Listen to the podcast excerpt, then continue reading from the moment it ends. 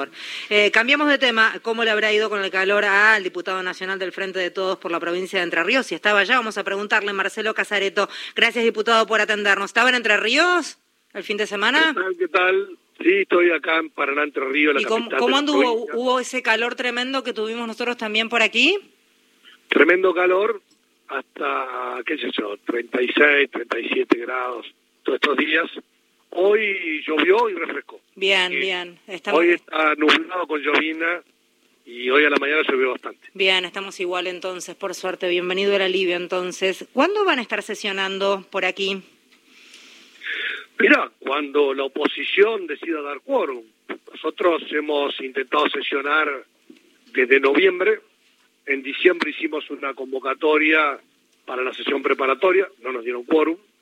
Después una sesión el primero de diciembre, tampoco nos dieron quórum. Otra sesión eh, 20, 21 de diciembre, tampoco nos dieron quórum. Todo enero y lo que va de febrero no nos dieron quórum. Y nosotros estamos para sesionar. Hay un montón de temas importantes, 28 temas que incluyó el presidente de la Nación en el temario de extraordinarias. Hemos ido reuniendo las comisiones, hemos emitido dictamen, sobre algunos temas, por ejemplo, el plan de pagos previsional, por ejemplo, la creación de universidades, por ejemplo, el monotributo tecnológico, el monotec que dictaminamos esta semana pasada en la Comisión de Presupuesto. Hay muchos temas que están esperando los argentinos que tratemos y que sesionemos en el Congreso, así que vamos a intentar sesionar en el curso del mes de febrero para aprobar algunas de estas iniciativas. Marcelo, ¿cómo va? Mario Giorgi, buenas tardes. ¿Cómo te va? Eh, bien, el tema es, este, bueno, por lo pronto previsional, ¿no? Que es esta demanda que esperan 800.000 argentinos, argentinas. Eh, ¿Puede conseguirse quórum y el acompañamiento de los partidos que no están alineados conjuntos por el cambio? Bueno, esperemos.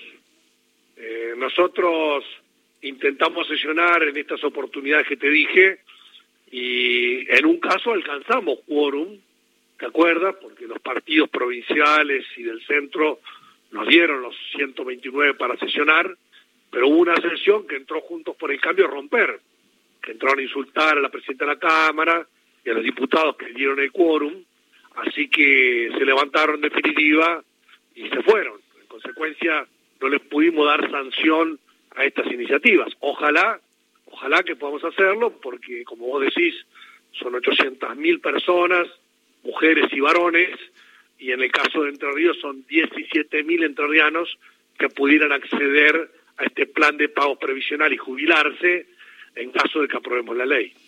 Lo interesante de esto, por lo menos este, o, a priori me atrevo a decir repudiable, es que hay autores de proyectos de la oposición, por ejemplo las universidades, que no sé cómo, cómo llegan después a conectarse de nuevo con sus votantes cuando hay esta demanda, ¿no? ¿Qué pasa, por ejemplo, con los diputados de Juntos por el Cambio de la provincia de Entre Ríos cuando, cuando se habla así que hay intercambio por estos temas? Claro, o sea, lo primero que los diputados tienen que hacer es ir a trabajar. Entonces hay diputados de Juntos por el Cambio que es de noviembre que no se lo ve en la Cámara de Diputados. Por ejemplo, Rogelio Frigerio, que representa Entre Ríos, o el resto de los diputados nacionales que representan a nuestra provincia. Eh, por ejemplo, en materia de universidad está la creación de ocho universidades nacionales, una de ellas, la Universidad Juan L. Ortiz, acá en Paraná, Entre Ríos, que tomaría una parte de la Universidad Autónoma, la Facultad de Humanidades. Esto es pedido por toda la comunidad universitaria de la Facultad de Humanidades y fue aprobado por el Consejo Superior en forma unánime acá en Entre Ríos. Y los diputados de Entre dicen que sí, que están de acuerdo, pero cuando tenemos que tratar la ley no se presentan a sesionar y dar quórum. Así que claramente entiendo que eso le va a acarrear un costo político, primero porque no vienen a trabajar y segundo lugar porque no se presentan para aprobar las iniciativas que permiten que los entrerrianos se puedan jubilar o que los entrerrianos tengan una nueva universidad nacional. ¿Estas eh, iniciativas, diputado, pierden estado parlamentario si no se tratan en extraordinarias? En algún caso sí, en otras no.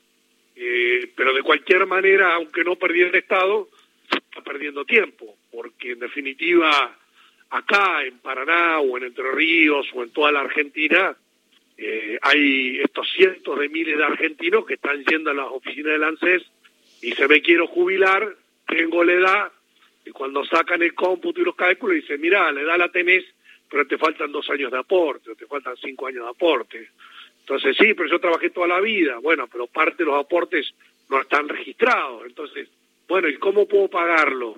Y bueno, y están esperando que salga esta ley del plan de pagos previsional para asumir esas cuotas de pagar lo que no se pagó porque tal vez el empleador no hizo los aportes eh, 5, 10, 15, 20 años para atrás. Así que se necesita esa ley. Así que, bueno, eh, por eso digo, ojalá de que la oposición reflexione, o aunque sea los partidos del medio, los partidos provinciales, nos permitan que tengamos quórum para poder aprobar esta iniciativa. Eh, los años electorales siempre han sido este, de merma productiva en la Cámara de Diputados. ¿El bloque del Frente de Todos va a trabajar independientemente de la situación política interna del espacio? Mira, lo que pasa es que primero habría que ver qué significa la productividad o no productividad, ¿no? Algunos lo miden por la cantidad de sesiones, otros lo miden por la cantidad de leyes. Yo no lo mido ni por una cosa ni por la otra, yo lo mido por el trabajo y por eventualmente la calidad de las leyes que se aprueban. Pues si nosotros sacamos la declaración de interés de que es la fiesta del zapallo multiplicada por 50 fiestas de esa naturaleza, tal vez son cosas importantes para los pueblos, igual si sacamos 50 leyes, y tal vez necesita que saquemos tres leyes o cinco leyes que son fundamentales porque consagran derechos para los argentinos. Así que yo creo que la, la productividad la tenemos que sostener en el trabajo continuo. O sea, nosotros mañana hacemos una actividad donde convocamos a todas las comunidades universitarias de los lugares donde queremos crear universidades nacionales. O sea que va a haber gente de capital, porque está la Universidad de Madre Plaza de Mayo, de provincia de Buenos Aires, puede estar la de Pilar, la de Cañuela, la de Seiza, de Saladillo, va a haber gente de la provincia de Entre Ríos, de acá de Paraná, gente de Córdoba, de Río Tercero, o sea, eh, nosotros seguimos sosteniendo esto para tratar de generar voluntades. El miércoles vamos a generar una jornada donde vamos a reflexionar acerca de este plan de pago previsional y la necesidad de que esto se pueda aprobar.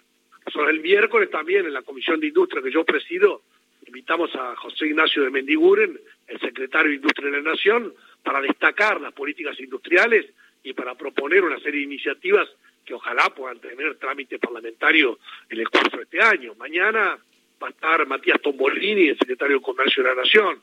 Y así vamos generando iniciativas porque el Congreso siempre tiene que estar abierto y siempre tiene que estar dispuesto a discutir cómo sostenemos los tres años de crecimiento que lleva la Argentina, cómo sostenemos el millón de empleos que se han creado en el último tiempo y cómo los ampliamos, pero también qué medidas necesitamos a efecto de controlar la inflación y mejorar la distribución del ingreso. En el Congreso se tiene que discutir todo, por eso, más allá de que haya sesión y se apruebe una ley u otra, tenemos que sostener todos estos temas que tienen que ver con la necesidad de los argentinos.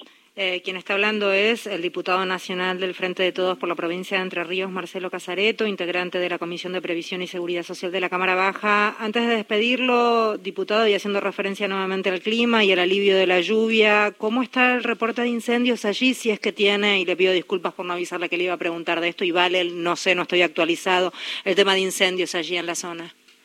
Entiendo que no hay incendios activos. Y con esta lluvia viene bien, mm. todo el efecto, ¿no? Bien, Así que, bueno, lo que sí crece la provincia y este calor que ha sido tan fuerte en estas semanas anteriores, sí ha estimulado mucho el turismo, ¿no? El otro día se tuve la oportunidad de acompañar al presidente de la Nación, el día viernes de la semana anterior, y fuimos a Concepción del Uruguay. Eh, y el día lunes pasado, hace una semana, estuvimos acá en Paraná. Acompañé al presidente y al gobernador y se destacó, por ejemplo, el crecimiento del turismo.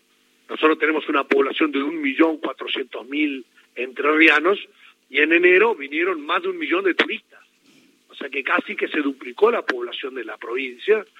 Y a nivel nacional, ustedes saben, en enero se movilizaron 22 millones de personas y en febrero se van a movilizar alrededor de 13 millones de personas. Sí, y ahora tienen ahí adelante el carnaval que ya están trabajando fuertemente allí en toda la zona y que también es uno de los atractivos, ¿no? En febrero.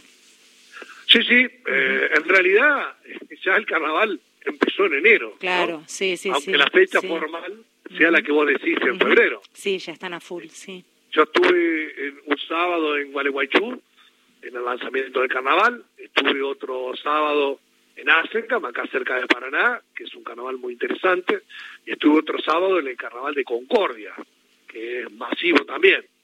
Por ejemplo, anteayer sábado, en Gualeguaychú se colmó el corsódromo con más de 25.000 personas.